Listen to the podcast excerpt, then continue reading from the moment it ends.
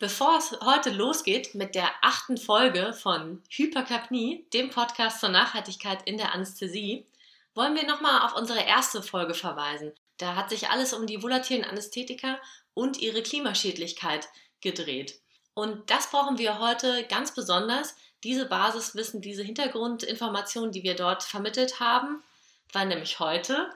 Heute geht es darum, das klimaschädlichste der ganzen Medikamente, nämlich das Desfluran, ganz konkret bei euch in der Abteilung loszuwerden und zwar in nur 10 Tagen.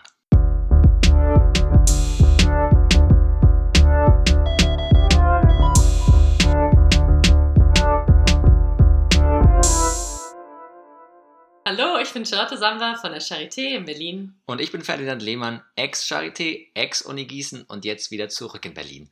Macht's euch gemütlich, ab in den Steady States, schnappt euch einen Kaffee auf die Faust und los geht's. Nochmal kurz zum Hintergrund.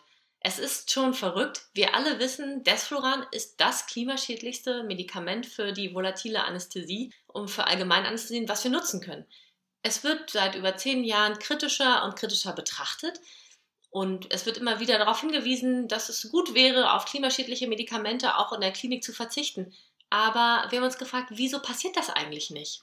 Wenn man jetzt als junger oder junge Anästhesistin engagiert, voll motiviert in die Bücher schaut und sich Wissen aneignen möchte, was zum Beispiel, Ferdinand, findet man denn da im Wilhelm zum Beispiel zu volatilen Anästhetika? Der Wilhelm sagt einem, dass die volatilen Anästhetika zu den FCKW zählen und zwei bis sechs Jahre lang in der Atmosphäre bleiben, weswegen man sie möglichst sparsam einsetzen solle. Allerdings wird dabei nicht differenziert darauf eingegangen, dass Desfluran ein massiv schlimmeres Medikament als die anderen volatilen Anästhetika ist. Und es wird auch nicht weiter gesagt, dass Disfluran kein FCKW ist, nämlich ein FKW. Es wird auch nicht gesagt, dass es 14 Jahre lang in der Atmosphäre bleibt, nicht nur 2 bis 6, wie es gesagt wird. Es ist also lückenhaft, geradezu Fake News-haft, was dort in Wilhelm kommuniziert wird. Aber nicht nur der Wilhelm wird er geschätzt und geliebt, es wird ja auch der Larsen geliebt. Charlotte, was sagt denn der Larsen dazu? Im Larsen wird so allgemein überhaupt nicht genauer auf die Klimaschädlichkeit von volatilen Anästhetika eingegangen.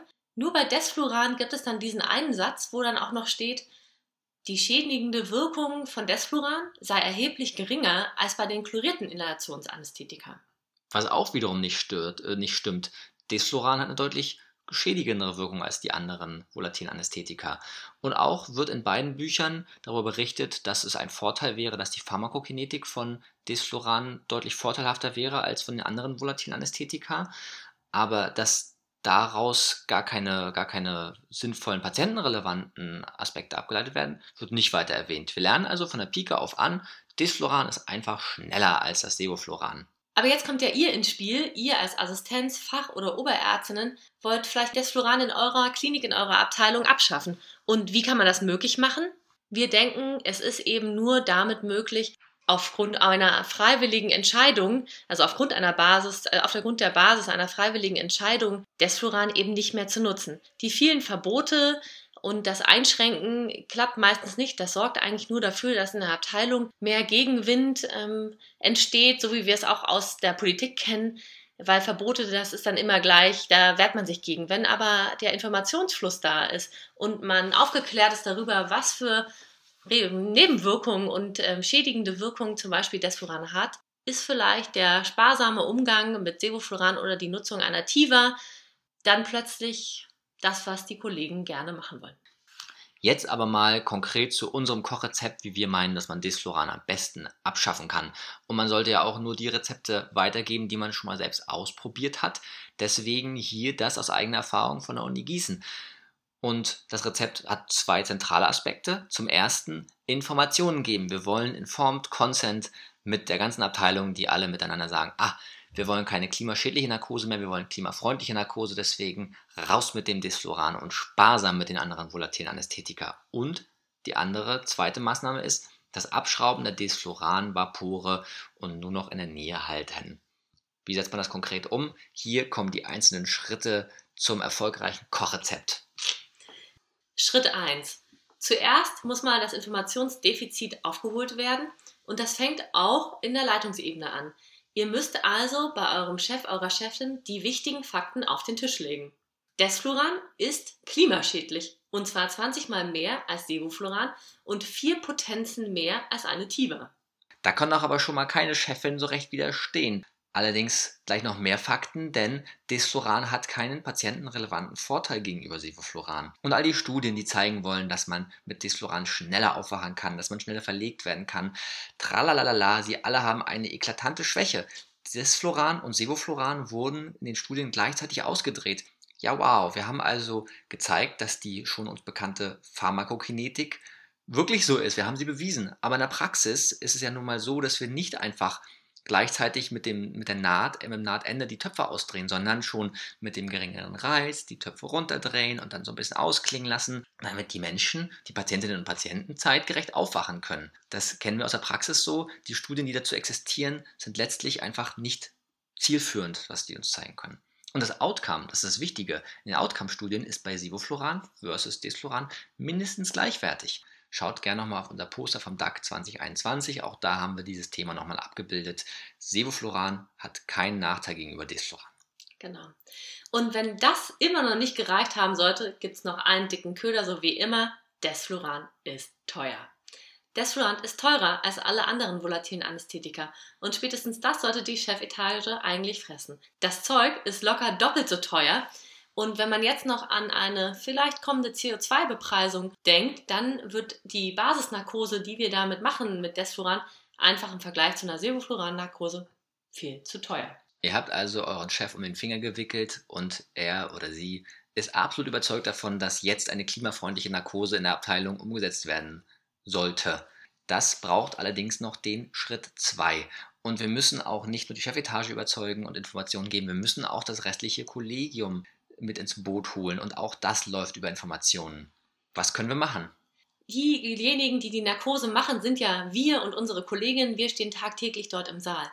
Wir brauchen eine Fortbildung, in dem eben diese klimarelevanten Informationen vermittelt werden. Ihr könnt vom Podcast erzählen. Ihr könnt auch mal herausfinden, wie viel Desfloran ihr eigentlich pro Jahr verbraucht und es in CO2-Äquivalente umrechnen und das mit euren Kollegen besprechen. Wie viel ihr als ähm, Abteilung eben da am Klima knabbert jedes Jahr. Hängt Poster auf und berichtet auch davon, dass es kein Hexenwerk ist, auf Desfloran zu verzichten. Auch andere Kliniken haben das schon geschafft.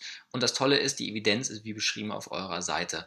Und holt unbedingt auch die Pflege mit ins Boot. Auch die brauchen die Informationen, denn sie sind genauso wichtig in der ganzen Geschichte. Sie haben oftmals wichtige Einblicke in die Prozesse und sind letztlich, wenn wir mal ehrlich sind, auch die, die uns die Basisnarkose oftmals auch beibringen. Also, wenn das Projekt jetzt sowohl auf der Leitungsebene als auch unter euren Kolleginnen und Kollegen und auch in der Pflegeebene etabliert ist, dann geht es darum, jetzt auch konkret die, die Desfloran-Vaporen abzuschrauben. Und das ist der dritte Schritt. Schnappt euch ein oder zwei Kollegen oder Kolleginnen aus der Ärzteschaft oder, der, oder und der Pflege und überlegt euch, wo wäre denn ein guter zentraler Sammelort für die Desfloran-Vaporen. Je nachdem, wie euer OP begeben ist, müsst ihr vielleicht ähm, auch noch einen zweiten oder einen dritten zentralen Sammelort für die Desfloran-Vapore finden, wo diese dann vorgehalten werden, falls doch jemand die dringende Indikation sieht, Desfloran zu nutzen. Und natürlich muss dieser Umstand auch gut kommuniziert werden. Wo finde ich denn dann meinen notfallmäßigen Desfluran-Vapor? Was kann ich denn da tun? Dafür ist es sicherlich sinnvoll, eine SOP klimafreundliche Narkose zu erstellen, die dann in der Frühbesprechung zu kommunizieren, über einen E-Mail-Verteiler zu schicken und sowohl über die veränderte Situation aufzuklären, aber auch sich Kritik und Sorgen des Kollegiums gegenüber zu öffnen und da im Grunde gemeinsam versuchen, den guten Weg für eure Abteilung zu finden, der dann auch funktionieren kann. Nun haben wir also die Chefetage informiert. Es ist das Kollegium informiert. Jeder weiß, warum man eine klimafreundliche Narkose machen sollte und wie man eine klimafreundliche Narkose macht. Wir haben außerdem die Desfloran-Vapore abgeschraubt, um den Reiz des Verbotenen von unserem Arbeitsplatz ein wenig zu entfernen und sparen also ab diesem Moment die Emissionen ein. Wir brauchen aber auch noch Langfristigkeit des Ganzen und deswegen ist Schritt 4 das das Weiterführen und das Erhalten dieses Zustands. Ihr müsst es am Laufen halten. Der Ball muss rollen. Und Um den zum, am Rollen zu halten, könnt ihr zum Beispiel eure Erfolge messen, indem ihr von der Apotheke die Bestellmengen der volatilen Anästhetika, also wie viele Flaschen habt ihr wirklich verbraucht, einfach abfragt und dann das auch mit eurem Team besprecht und zeigt und vielleicht auch seht, okay, cool, unser individueller CO2-Fußabdruck hat sich verändert und ist plötzlich halbiert. Wir stoßen nur noch die Hälfte an CO2-Emissionen aus. Und schaut auch einfach mal nach, ob immer mal wieder die, die Desfloran-Vapore remontiert werden könnt gucken, welche, welche Bereiche sind es. Vielleicht gibt es da spezifische Sorgen des Kollegiums. Vielleicht könnt ihr genau dort, dort wieder noch ein paar Informationen nachschieben, damit dieser Zustand des wenigen Verbrauchs oder des Nullverbrauchs des Desflorans fortgeführt wird. Vielleicht gibt es auch Zweifel oder Verständnisschwierigkeiten von Kolleginnen und Kollegen. Auch das könnt ihr dann in dem Ganzen ansprechen. Ferdi und ich leben nicht in einer Welt voller rosaroter Wolkenblumen, Sonnenbrillen, was auch immer. Wir wissen auch, dass nicht nur Zweifel oder Verständnisschwierigkeiten aufkommen können oder Sorgen, sondern auch Gegenargumente. Und das sind auch Gegenargumente, denen man manchmal ja klug begegnen muss, weil oft wird ja auch gesagt, na, aber in China, ne, da wird ja auch so viel CO2 ausgestoßen. Also ob ich jetzt eine Desfluran-Narkose mache oder nicht, das macht ja gar keinen Unterschied. Aber natürlich kann man hier einen Unterschied machen wir sollten uns ganz bewusst auf unsere eigene Verantwortung und unseren eigenen Kosmos beziehen, nicht auf irgendwelche anderen Fernteile der Welt. Und man muss auch mal sagen, wir als privilegierte westliche Welt haben nicht nur eine Vorbildrolle, die wir einnehmen sollten, sondern wir haben auch eine historische Verantwortung, der wir gerecht werden müssen. Denn es war nicht China, die die letzten, letzten Jahrzehnte lang die CO2-Emissionen rausgeblasen hat, sondern es war die entwickelte westliche Welt, also wir. Ergo, wir sollten da sehr wohl rangehen. Und wir sollten auch nicht vergessen, dass wir nicht unsere Vergleichsgruppe setzen mit, mit, mit irgendwelchen Menschen am anderen Ende der Welt oder anderen Berufsgruppen. Es geht um die Narkoseärztinnen und Narkoseärzte und den individuellen Fußabdruck, den wir haben. An dem drehen wir gerade rum. Und wenn wir dann in dieser Vorbildrolle, die wir als medizinisches Personal ganz sicher einnehmen, das nach außen tragen, dann wird das auch andere Leute motivieren, das wird andere Berufsgruppen motivieren. Man kann das gut nach außen tragen, beispielsweise über lokale Zeitungen, dass man jetzt äh, Emissionen sparen will. Das klappt in Gießen, das klappt auch in der Schweiz. Warum also nicht bei euch in klein Posemuckel? Hm. Weiteres Gegenargument, was auch oft noch kommt, ist, dass man, man, man braucht ja gar nicht auf Desfluran verzichten, weil es gibt ja inzwischen diese tollen so Kontrafluoranfiltern. An den Auspuff des Narkosegeräts wird ein Aktivkohlefilter, der Kontrafluoranfilter, eben angebaut. Desfluran, das volatile Anästhetikum, wird aufgefangen und in dieser Kartusche, dem Hersteller zurückgeführt. Jetzt kommt es aber. Der Hersteller von diesem Filter wurde mittlerweile von der Firma des Desflorans quasi übernommen. Und wir haben nun also Situationen, dass eine Firma sowohl das Gift als auch das Gegengift verkauft. Naja, wie problematisch das letztlich ist, können wir nicht sagen. Es ist allerdings ein Interessenkonflikt und da sind wir im Kontext von Wissenschaft immer dazu aufgerufen, zumindest vorsichtig zu sein. Es hat immer ein kleines Geschmäckle. Gerade unter der umfassenden Bewerbung von Kontrafluran, was es doch an Einsparungen geben würde, sollte man dem Ganzen gegenüber mindestens skeptisch sein und sich diesen interessenkonfliktigen Aspekt auf der Zunge zergehen lassen. Haltet also die Augen auf und schreit nicht Hurra, dass es diesen Filter gibt. Weil es ist genauso wie beim Müll, die beste Emission ist die Emission, die gar nicht erst entsteht.